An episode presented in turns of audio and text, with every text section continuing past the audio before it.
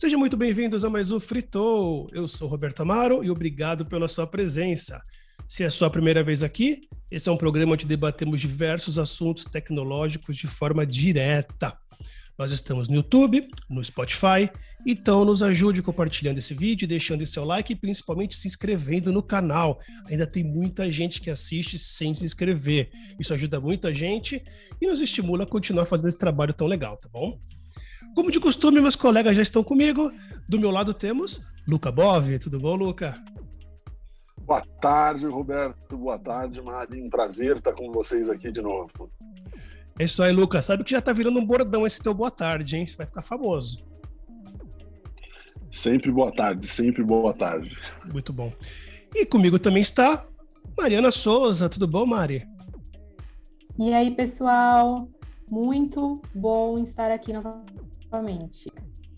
Mari, por favor, cobre-os. Será que eles assistiram seus filmes? Por favor, hein? Tô dando aqui dicas, gastando repertório. Quero saber se vocês assistiram, se gostaram, conta pra gente. É isso aí, pessoal. Então, se acomode numa poltrona, porque o Fritou tá no ar.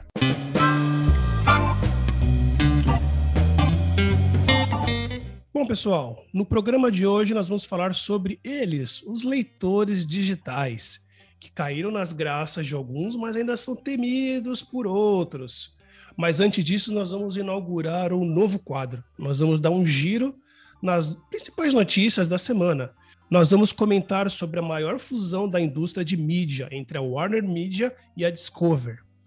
Também vamos falar de Elon Musk e a guerra aos bitcoins. E também sobre a união da Foxconn com a Stellantis. Comentei, eu pronunciei certo? Certinho, Stellantis, né? Muito obrigado. Então vamos para a primeira notícia, gente. Nessa semana foi anunciada a maior fusão da indústria de mídia dos últimos anos. Anunciada na segunda-feira entre a Warner Media, que é da AT&T, e o Discover. E pasme, isso começou do, por causa de um SMS durante um jogo de golfe. E parece que o conteúdo do SMS foi até uma, uma lamentação devido ao momento que nós estamos vivendo, que não poderiam realizar um torneio de golfe e lembrando ainda que a AT&T comprou o Warner três anos atrás. A minha pergunta já começa a ser lá embaixo. A Disney precisa se preocupar? Então, eu acho que a Disney precisa se preocupar sim, mas em partes. É, existe um conteúdo muito uh, fixo da Disney, né? A Disney produz algumas coisas que só a Disney produz e a Warner também com a aquisição, com essa, com essa fusão com o Discovery, vem uma coisa que a Disney não tem, que é toda a questão de reality show. A, o Discovery ele é mestre nisso, é o que eles sabem fazer. Se é bom ou ruim, se você é fã ou não, não sei, mas eu tenho certeza que você já ligou lá na sua casa e estava passando algum programa é, de construção. Então, o Discovery é especialista nisso. É, não tem quem, quem bata, né? Quem bata de frente com ele nisso e a Disney não tem. Então, se a gente for parar para pensar e analisar tipos de conteúdo mais diversificados, eu acho que esse novo streaming aí que vai sair, juntando o HBO, que já está é, dentro desse catálogo, juntando o Discovery, talvez ele será muito mais uh, expansivo, né, com mais quantidade de diversificação do que a Disney pode trazer. Então, eu acho que gera uma preocupação sim. O que, que você acha, Luca? Eu acho que, olhando o cenário como ele está, né, é, é engraçado até. Quando veio o Disney Plus para o Brasil, muita gente ficou surpresa com o National Geographic, né, e toda a parte de documentário. Então, acho que para a parte de documentário, eles estão bem alinhados, assim. Acho que os dois conseguem competir bem. É, eu acho que o que você comentou realmente do portfólio da Disney, a Disney hoje tem as principais franquias, tirando o Harry Potter, né, que curiosamente é da Warner, né? É, as principais franquias que, se você for pensar hoje, são da Disney. Então, acho que em termos de blockbusters, eles saem com uma largada na frente, não à toa. Eles, muito mais rápido do que outros serviços de streaming, conseguiram chegar em mais de 100 milhões de inscritos, né? Mas eu concordo, eu acho que principalmente parte do Discovery, Discovery Home and Health, né, é, vai ter um impacto grande. O que resta saber é principalmente o seguinte: é, as pessoas elas estão band watching por assim dizer, os realities que a gente tem, por exemplo, é, como um, um, Irmãos à Obra, por exemplo, por aí vai, ou não. Porque isso, isso é um ponto que é interessante. A Netflix, que é outra que tá gigante que está nesse meio, ela está investindo muito em reality. Ela tem ali vários de obras também, ele tem documentários, e, e não parece algo que está segurando tanto a Disney assim. E, e quando a gente olha para para esse segmento de reality, a própria Amazon Prime tem investido nisso e tem comprado alguns realities, inclusive de TV aberta, né?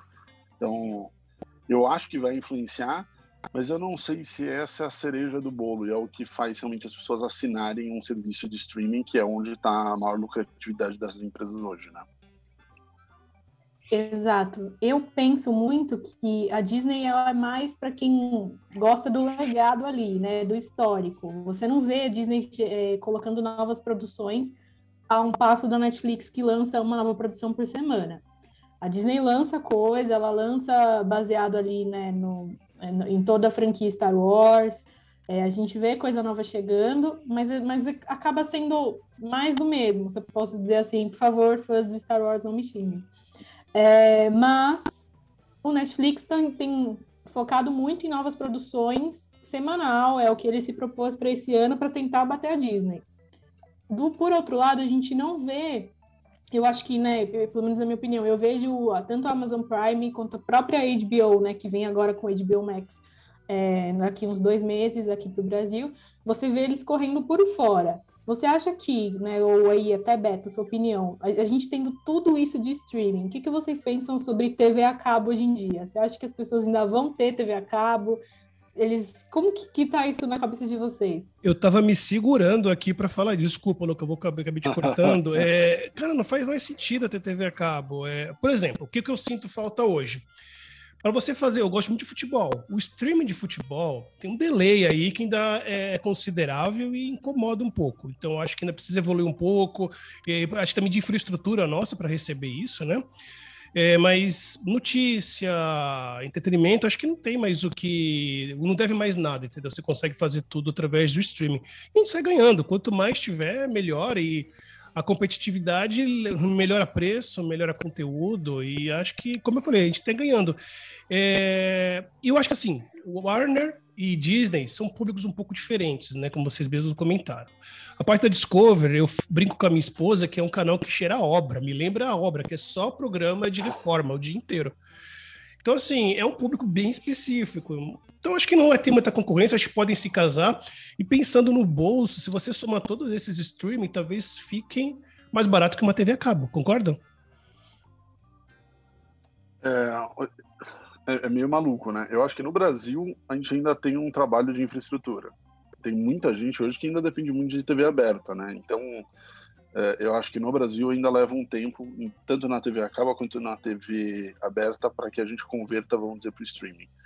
E, e, você comentou um ponto, Roberto, que é justamente os tipos de conteúdo. Eu acho que eles são diferentes, e eu acho que a gente nos próximos três meses vai ter muito claro para que lado que, que, a, que a, a banda toca, né? Por quê? Na prática, é, nesse, primeiro, nesse primeiro trimestre, a gente viu uma desaceleração da Netflix, um crescimento de HBO Max e de Disney. É, a Warner e a Discovery vão ter um papel importante aí. A Amazon Prime também está correndo por fora. Eu acho que o modelo da Netflix de querer colocar coisa o tempo inteiro, e, e tem alguns números que são interessantes sobre o, o número de séries da Netflix que não passam da primeira temporada, né? É, é, é, é, meio que um tiro às cegas, assim, vamos produzir um monte, vamos ver o que, que cola. E eu acho que esses novos serviços de streaming que são de produtoras tradicionais, talvez elas estejam tentando seguir um caminho de dar tiros mais certeiros. Exato, a gente vê até, é, na verdade, é assim, você piscou, lançou um serviço de streaming novo, né? O Paramount Plus chegou há pouco tempo no Brasil, é, e se você for, na verdade, Beto, assinar todos os streamings que tem disponível, ele fica bem mais caro que uma TV a cabo. A média de preço, né, quando a gente, tira, de, tirando ali a Amazon, tem um pacote muito bacana, que envolve até a loja é, e algumas outras coisas, todos os outros eles ficam na faixa de 25, 27 para cima. Então, se você parar para pensar que a gente tem um que não falamos aqui, que é a Apple TV Plus, tem Disney Plus, tem Paramount, tem Prime Video, tem Netflix, tem HBO e vai.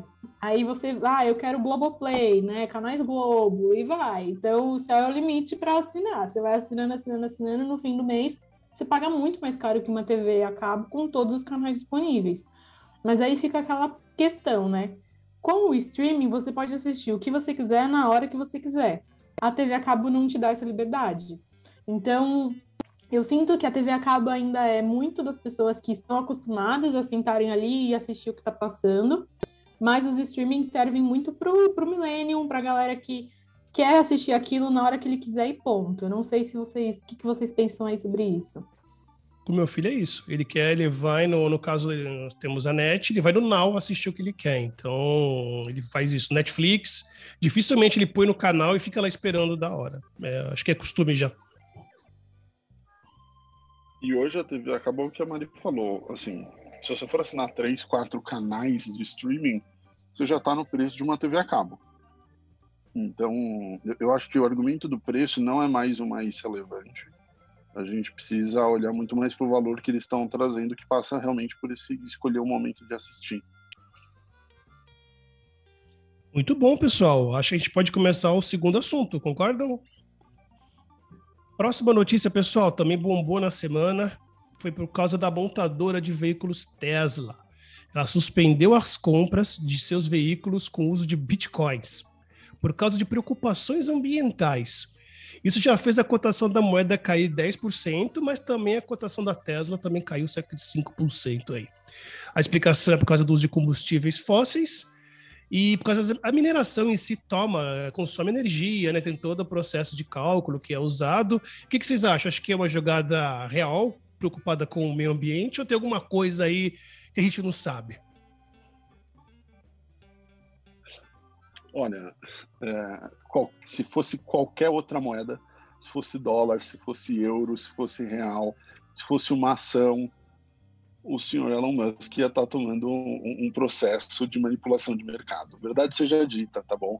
Mesmo que ele, nossa, fui surpreendido com o nível de impacto ambiental, houve uma manipulação de mercado que ele comprou e ele vendeu nos momentos mais propícios e ele influenciou realmente o mercado, né? Então, assim, é, totalmente legal. Bitcoin é uma moeda não regulada. Acho que serviu para até de lição da importância da regulação monetária para alguns, né? Na prática mostrou como grandes players podem desbalancear completamente o mercado. E sobre a questão ambiental, assim, é verdade, tem um impacto, mas os próprios carros elétricos da Tesla consomem a mesma energia que é gerada através de, de combustíveis fósseis que o Bitcoin está consumindo para ser minerada. Então, assim, fica meio em cima do muro essa discussão do ambiental, né?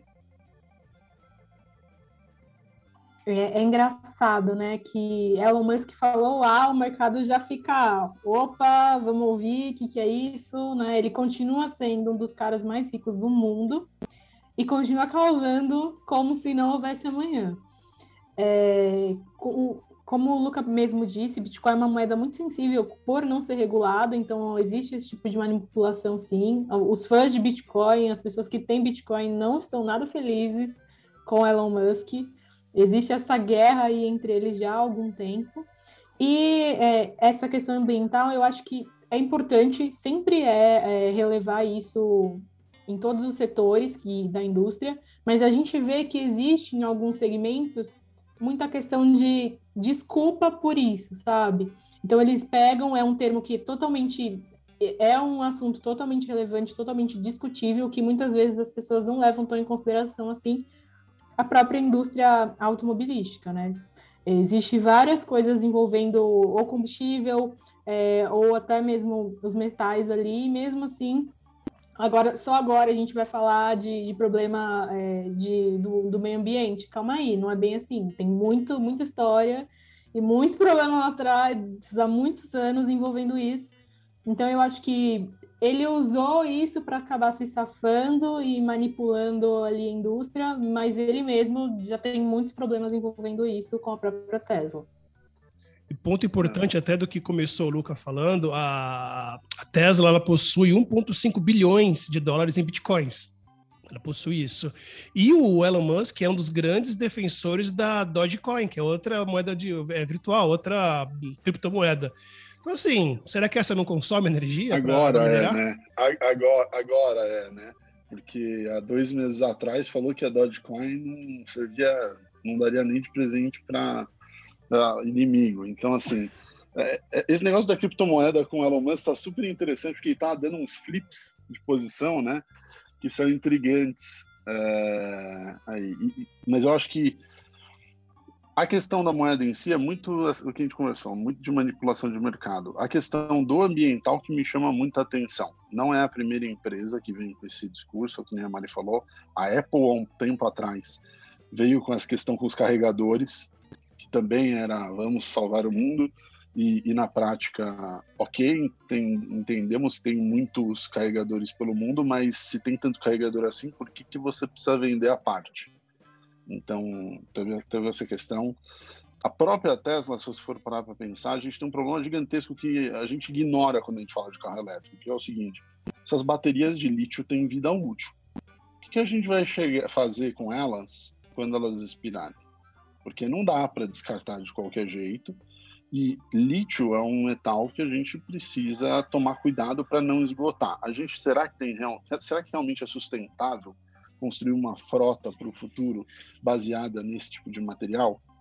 Da mesma forma que a gente está passando, por exemplo, com a escassez de chips que a gente tem desde o começo da pandemia, que está elevando o valor dos carros, porque cada vez mais se precisa de chip e está com escassez de chip, e com isso a gente não consegue. Então, eu acho que a gente vai começar a ver essa discussão ambiental.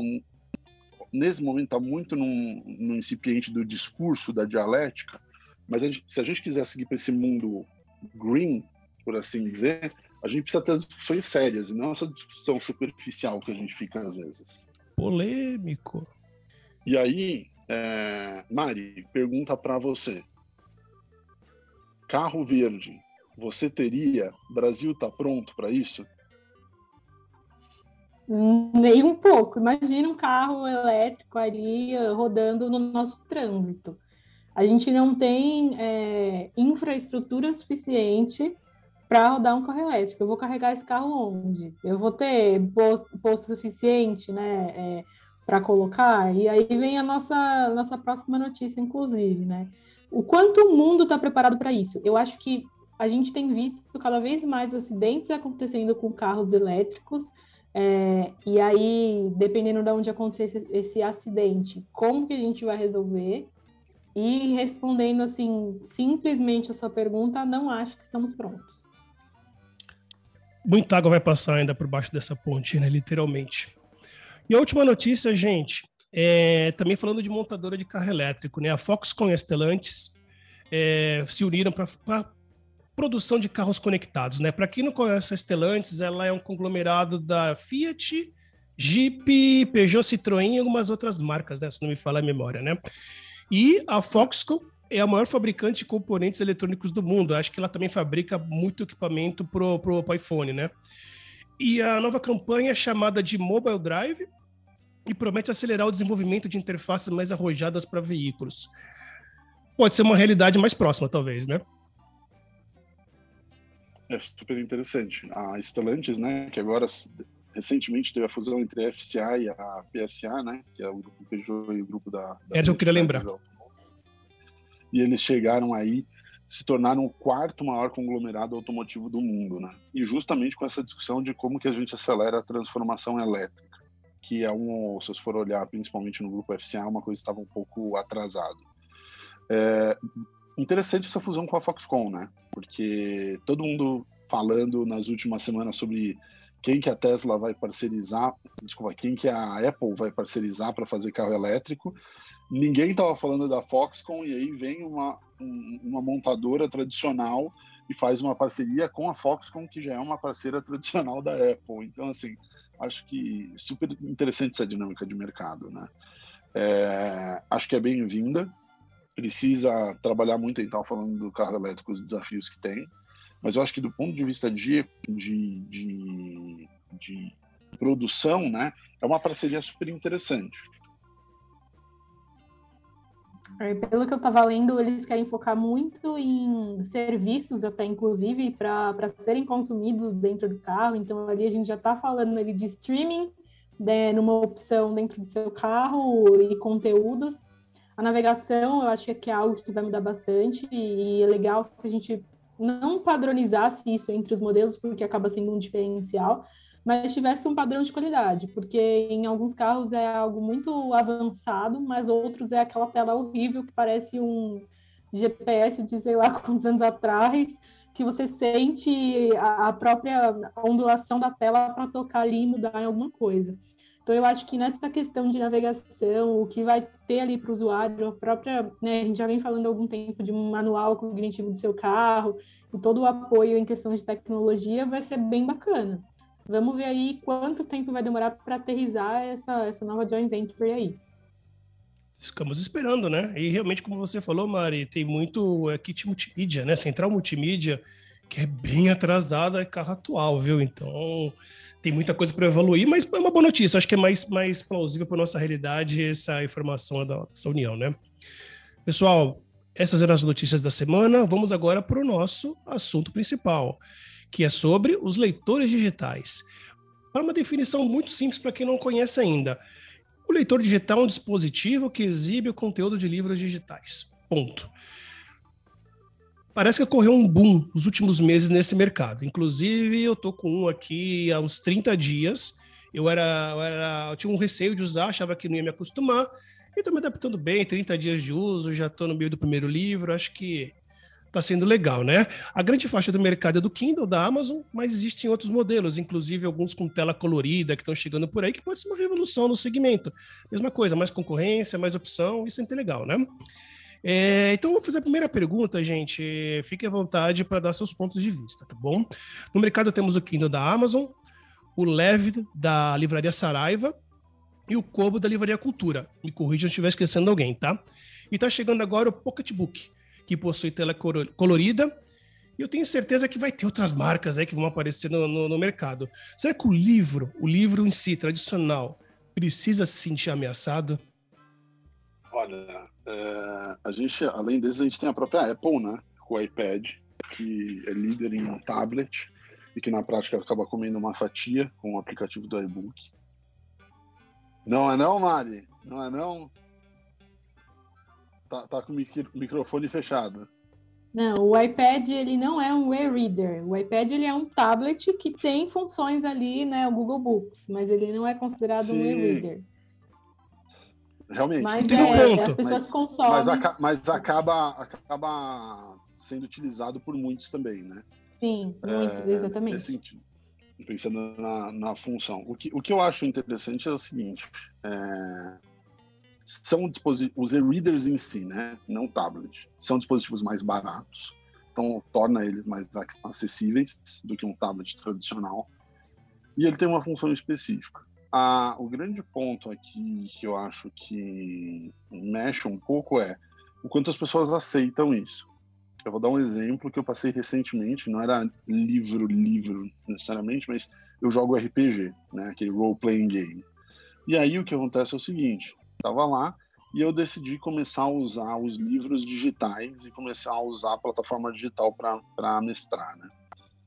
Tem player que simplesmente se revoltou, falou que era um absurdo, que era, é, era, um, era tava pecando contra o negócio. Eu pessoalmente achei que foi uma maneira mais fácil de me estruturar, assim como acho que os livros digitais entregam facilidade e, e, e mais acessibilidade, né?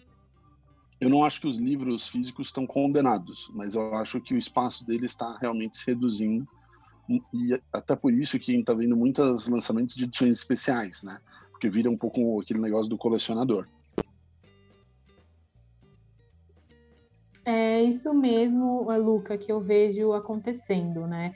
É, eu até trago aqui umas curiosidades é, o livro, o primeiro livro digital, né, ele foi, é, há indícios que ele foi feito na década de 60, algo muito antigo, mas o primeiro leitor digital foi ali no, nos inícios do ano 2000. É, uma empresa chegou até é, para trazer um protótipo para a própria Amazon. O chefe da Amazon, na época já era o Bezos, ele não gostou. Eles acabaram lançando por outro provedor é, e a Amazon decidiu produzir seu próprio uh, e-reader, que hoje é o Kindle, né, líder de mercado. Então, eu tenho uso Kindle já tem alguns anos, gosto muito, mas eu não abandonei o livro físico, como é, até o Luca disse, acaba sendo questão de colecionar. Então, hoje em dia, a gente, né, a gente vê muitas pessoas preferindo gastar dinheiro em comprar livros em edições especiais, deles fisicamente, e optando por ler é, a versão digitalizada uh, no próprio e-reader, porque acaba sendo mais fácil. Hoje em dia, você simplesmente entra no site, baixa, ele já está lá, você não precisa esperar entrega, você não precisa esperar é, pré-venda, né? Na verdade, pré-venda ainda precisa, mas você não precisa ter aquele tempo de quando será que vai chegar esse livro na minha casa, você lê naquele momento. E eu acho que essa mudança aconteceu no mercado, basicamente, junto com todas as outras que a gente já trouxe aqui, quando lançaram isso aqui. Então, a partir do momento que você tinha um celular na palma da sua mão, que você conseguia ler, né? Hoje em dia o aplicativo do Kindle ele é gratuito, você baixa no seu celular, você compra o livro você lê. Você não precisa ter um e-reader. Pode ler no seu tablet, como o próprio Luca trouxe. É, e aí as editoras, né, consequentemente, ficaram pensando, e agora? Estou perdendo o mercado, o que, que eu faço? Eu, eu vou começar a vender e-book e vou deixar de vender o livro físico? Eu coloco, eu posso vender meu livro meu livro físico a muito mais caro que o meu e-book? Como que funciona isso, né? E hoje eu acho que no início a gente viu uma questão de preço muito diferente, onde o e-book era realmente mais barato do que o livro físico. E hoje em dia a gente já vê ele ali no mesmo preço. Em alguns casos o e-book acaba sendo até mais caro por ter algumas, eh, eh algumas versões adicionais, tirando, claro, os livros de colecionador. Então, nessa questão, Beto, de preocupação, eu acho que vem muito como é o mercado mudando. O mercado mudou, as pessoas preferem consumir muita coisa na palma da mão, então não faz muito sentido eu continuar injetando muito dinheiro é, em livros físicos, porque não vai ter no final do dia quem compra. Eu tenho pessoas, eu tenho quem gosta de colecionar, mas é muito menor do que quem quer se manter informado, porque vai pegar um livro físico, um livro digital e pronto. Então, é, eu acho que em questão de preocupação, tem que caminhar com o mercado, porque senão não vai vender. Todo sentido. Eu até dar um caso de uso meu. Eu comecei a usar. Tem um aplicativo do Kindle, né, para celular. Eu comecei a ler no celular e comecei a ler no, no tablet também, né? O que me incomoda são as notificações do celular. Então, eles tiram a atenção. E isso no Kindle não acontece. Isso ajudou muito. Então, mas também, por outro lado, eu, eu, eu confesso que quando usei o Kindle pela primeira vez, aquela a tela dele, por mais que ele tenha aquele branco perfeito, que parece uma folha mesmo, quando você passa a página, parece que eu estou mexendo num palme, aqueles palmes bem antigos. Então, assim, ele, ele é bem simplificado, é uma tela bem simples, mas ele é aquele, aquele propósito, ele vai ler e, e, é isso, né? Ah, eu acho que não vai acabar com todo o romantismo do livro. É a mesma coisa, eu levo isso muito quando apareceu. A, a TV evoluiu bastante, começaram a falar que era o fim do rádio. E o rádio até hoje está aí, está forte, está firme, cada vez mais forte. Ela, ele está tomando, inclusive, espaço na, nas redes sociais, no YouTube. Muito canal de rádio está aqui e não vai sumir nunca. Eu sou, sou um apaixonado por rádio, tá? Então, assim, eu acho que vão coexistir, não, não vão se, se estranhar em nenhum momento.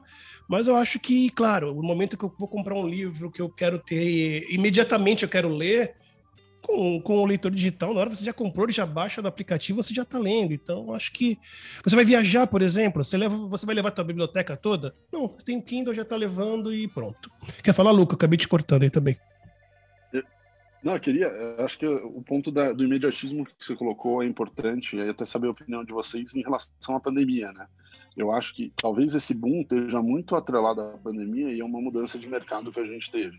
Se a gente for ver, antigamente a gente tinha Saraiva para tudo quanto é lado. Tinha mais Livraria Cultura, tinha antigamente, bem antigamente a Siciliano. Então, assim, todo shopping tinha uma Saraiva. A coisa mais fácil que tinha no mundo era você ir até um shopping perto da sua casa e comprar um livro. Tá?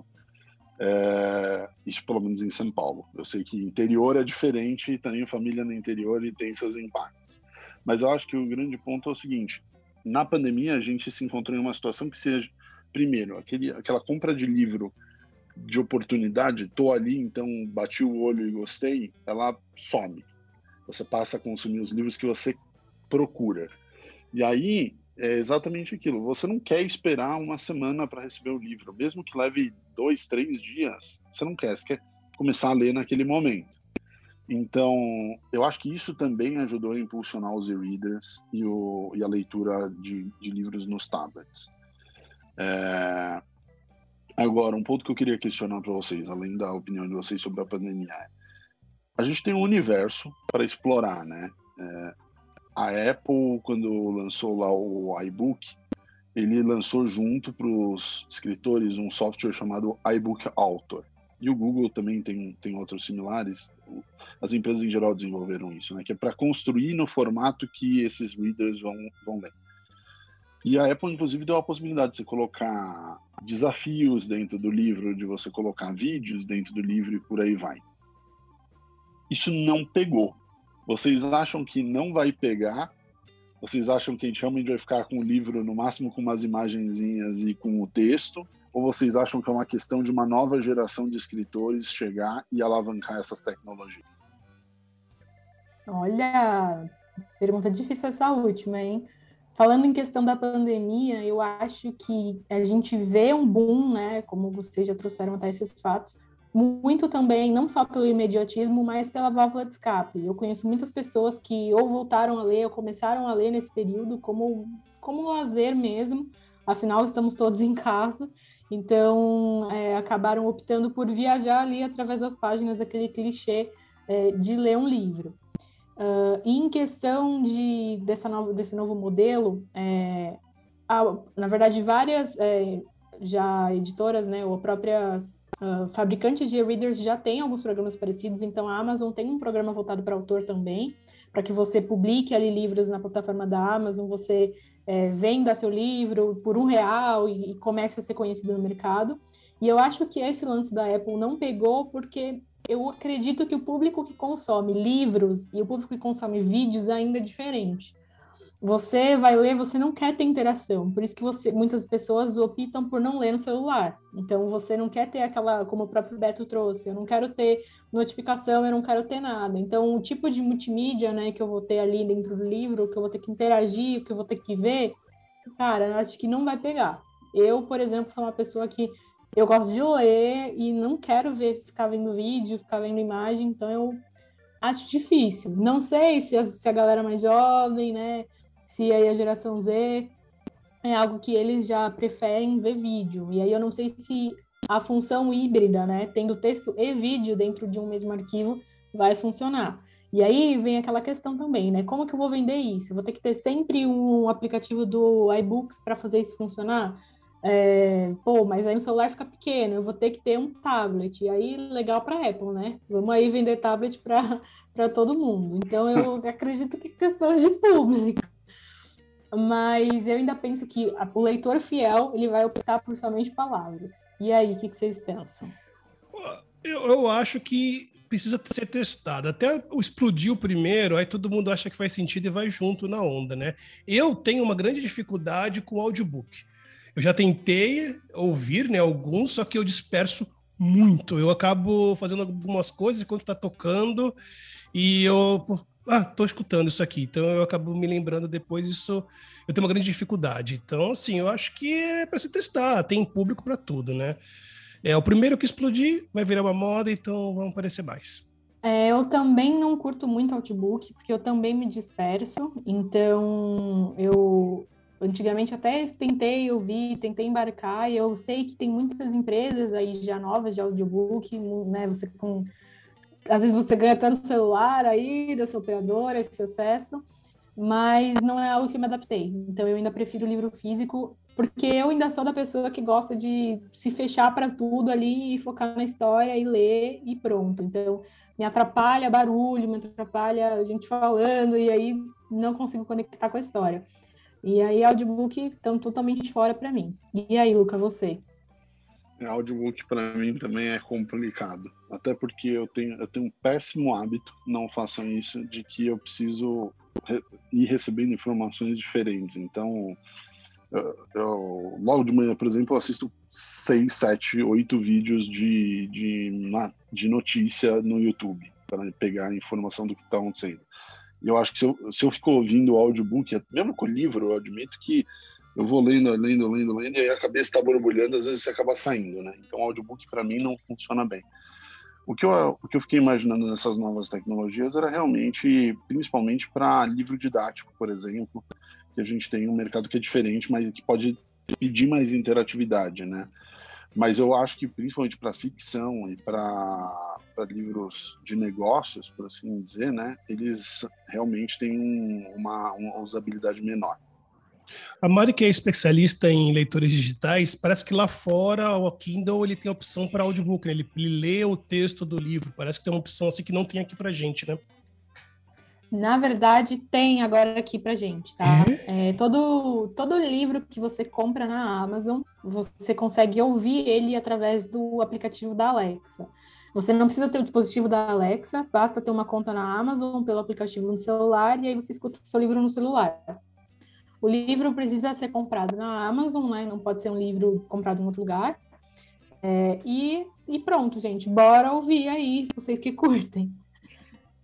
Ô Mari, e, deixa eu te fazer uma pergunta, só para finalizar. Você é especialista aí, e isso foi um negócio, no começo não era assim, esses dias eu fui ver de comprar livro digital e me assustei, tá bom? Você até chegou a comentar sobre isso já.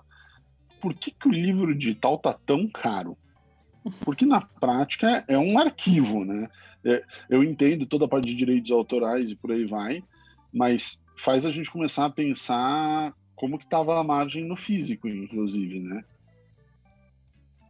Exatamente, né? A gente não tem aquele custo de impressão, né, que existia no livro físico, então não tem nenhum custo relacionado a isso. Mas eu imagino que o livro digital esteja custando aí mais caro, muito por questão de direitos e outras tarifas. A gente não tem, acredito eu, né? Acho que não foi aprovada. É, mas não temos mais, não temos tributos em questão de livros, pelo menos não tínhamos. É, e isso já é um diferencial, né? Se a gente for para pensar quanto isso custaria caso tivesse imposto, ia ser muito maior.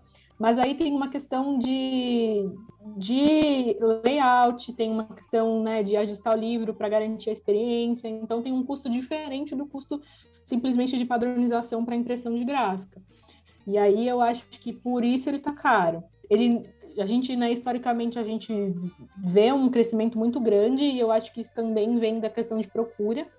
É, hoje em dia, eu não tenho aqui esses dados, mas eu acredito que a quantidade de pessoas lendo livros digitais cresceu muito nos últimos anos, e eu acho que, consequentemente, o preço subiu também.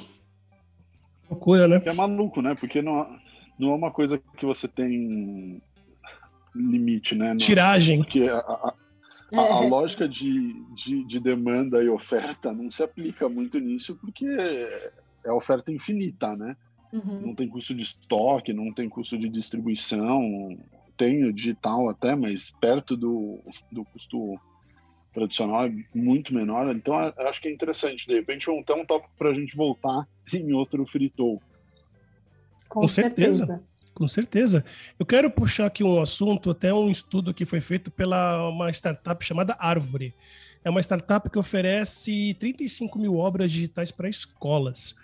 E eles perceberam que, assim, no início eles tinham algumas objeções de, de, professores, agora não, principalmente devido ao algoritmo de indicação de livros. Então, a taxa de leitura subiu, porque ele, quando você termina de ler um livro, automaticamente ele te indica um que faça sentido ao teu perfil. Então, acho que isso é legal como uso meu, isso está me atrapalhando um pouco, porque eu sou muito ansioso, então já estou vendo outros livros que eu quero ler, então eu acabo tendo com vontade de pular esse livro, mas acho que baita sacada. Concorda comigo? Eu acho muito incrível. É, aqui a gente ainda não é, pelo menos dentro do meu círculo, a gente não é habituado a usar né, recomendação a gente às vezes usa da própria Amazon, mas não é a recomendação maior é mais entre o círculo de amigos, né? Alguém te indica um livro, que te indica um livro, que por aí vai. Lá fora não, as pessoas usam muito o Goodreads, que é uma plataforma, uma rede social para leitores que tem indicação de livros baseado no seu gênero, é, de acordo com os livros que você vai colocando ali na sua lista. E isso é, acaba né, aumentando ali a, a, a sua lista para ser lida. Mas é muito legal essa sacada de livros é, feito por essa startup. E uma outra coisa que eu trago aqui é que existe bibliotecas, né? As bibliotecas públicas embora não mais a gente não está indo, mas existe a opção de você pegar emprestado um livro numa biblioteca pública, um livro digital, tá? Então entrem aí no site da biblioteca pública do governo, você faz seu cadastro e você baixa esse livro, fica com ele aí por um período. Isso é muito legal porque, né, a gente imaginou que um dia as bibliotecas iam morrer e elas estão aí se renovando. Baita dica. Essa foi uma baita dica, não fazia a menor ideia, mas eu acho que é super legal de compartilhar. Isso aí. Vamos aqui mais uma pergunta, gente. É, teve um estudo também que saiu, tá? Eu tô sem a fonte agora aqui, mas dizendo que o Reader ele ajudou a indústria literária. Eu acho que, na minha opinião, começando da minha opinião, acho que faz muito sentido, principalmente pela velocidade que você tem de para buscar informação. Você pode, inclusive, antes de comprar, pe pegar uma amostra, né? Muitos deles têm isso, você consegue ver um, o índice, ler um pouquinho. Isso já me fez não comprar alguns e comprar outros, então acho que democratizou bastante isso, né? Eu acho que ajudou a indústria literária e principalmente democratizou a possibilidade dos autores, né? A gente, pela questão da tiragem, era muito difícil você começar, né, nesse, nesse meio. Então acho que isso ajudou. Claramente gerou algumas situações para as livrarias, né? Que muitas não souberam se adaptar tão rápido quanto precisavam. Mas eu acho que as que sobraram, elas estão olhando para isso e estão fazendo as transformações necessárias, pelo menos espero. Porque uma das coisas mais legais que tinha era realmente você ter essa interação da livraria, né? Não, isso isso é uma coisa que, infelizmente, né, a gente já não tem tantas livrarias assim, como a gente já falou aqui, mas era uma experiência muito legal você entrar numa livraria, você abrir um livro ali, passar um tempo ali, era algo que eu gostava bastante.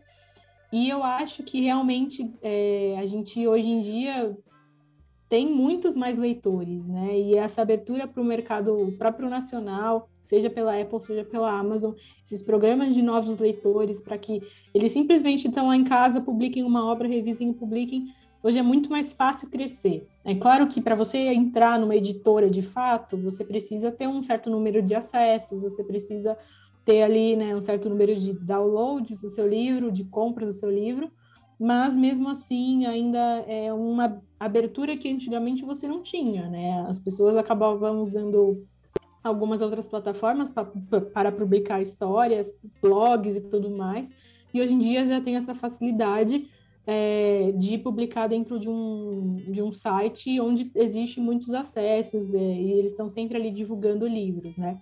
Existe um programa da própria Amazon que chama Kindle Unlimited, que é quase parecido com os streamings que a gente tem falado aqui, que você paga mensalmente e você pode alugar 10 livros por mês. Existe também o Prime Reading, que já vem dentro da assinatura da, do Prime. Se você tem o Prime Video, você tem direito ao Prime Reading, que também você pega alguns livros e revistas, mas é também uma forma de incentivar as pessoas a lerem mais. Então, é, claro que você não vai encontrar, pelo menos eu nunca encontrei, um best-seller ali para você, em vez de comprar, poder pegar emprestado.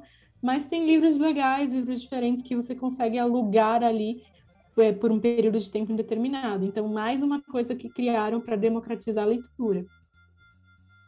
Lembrando que está incluso na assinatura do, do Amazon Prime, né? Isso. Prime Reading, isso. Isso aí.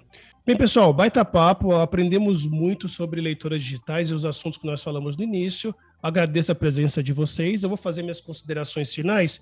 Eu estou lendo no meu leitor digital Hacking Growth, de Morgan Brown, e o próximo da lista é o Domínio Hábito da Escrita, de S.J. Scott. Esse segundo está no Prime Reading, então quem tem o pacote consegue ler sem custos adicionais. E se alguém tiver alguma sugestão, já pode nos procurar, me procurar, que eu passo na frente algum outro, tá bom? Luca, obrigado pela tua presença, viu? Obrigado, Roberto. Obrigado, Mari, de novo pelo papo. Acho que foi muito bacana. Nesse momento, estou em dívida com as minhas leituras. Então, não tenho uma recomendação, que eu não recomendo, que eu não conheço. Mas tenho certeza que a sua e a da Mari vão valer a pena. Mari, muito obrigado pela presença, viu? Obrigada, pessoal. Dei aí um milhão de dicas durante, durante todo é, o Fritou. Por favor, aproveitem as coisas que vocês têm gratuitas. Tem vários livros aí gratuitos que vocês podem acessar. A minha última dica é: na Amazon existe uma página para livros gratuitos brasileiros nacionais, clássicos, aqueles que a gente tinha que ler na escola que na época pareciam chatos, talvez não sejam tão chatos assim. Então, dá uma olhada lá, acessem e depois me contem se leram algum legal. Muito bom, Mari. E lembrando que todo mês tem uma quantidade de livros gratuitos que aparecem lá no site da Amazon, em português, em inglês, tem de todos os gostos lá. Pessoal, obrigado pela participação. Você que está nos assistindo, obrigado pela presença. Lembrando, mais uma vez, vou me indicar aqui a sua inscrição, por favor. Eu estou vendo que você não está inscrito ainda. Então se inscreva, compartilha com seu amigo, comenta, isso ajuda muito a gente. Nos vemos no próximo programa e fritou. Fritou.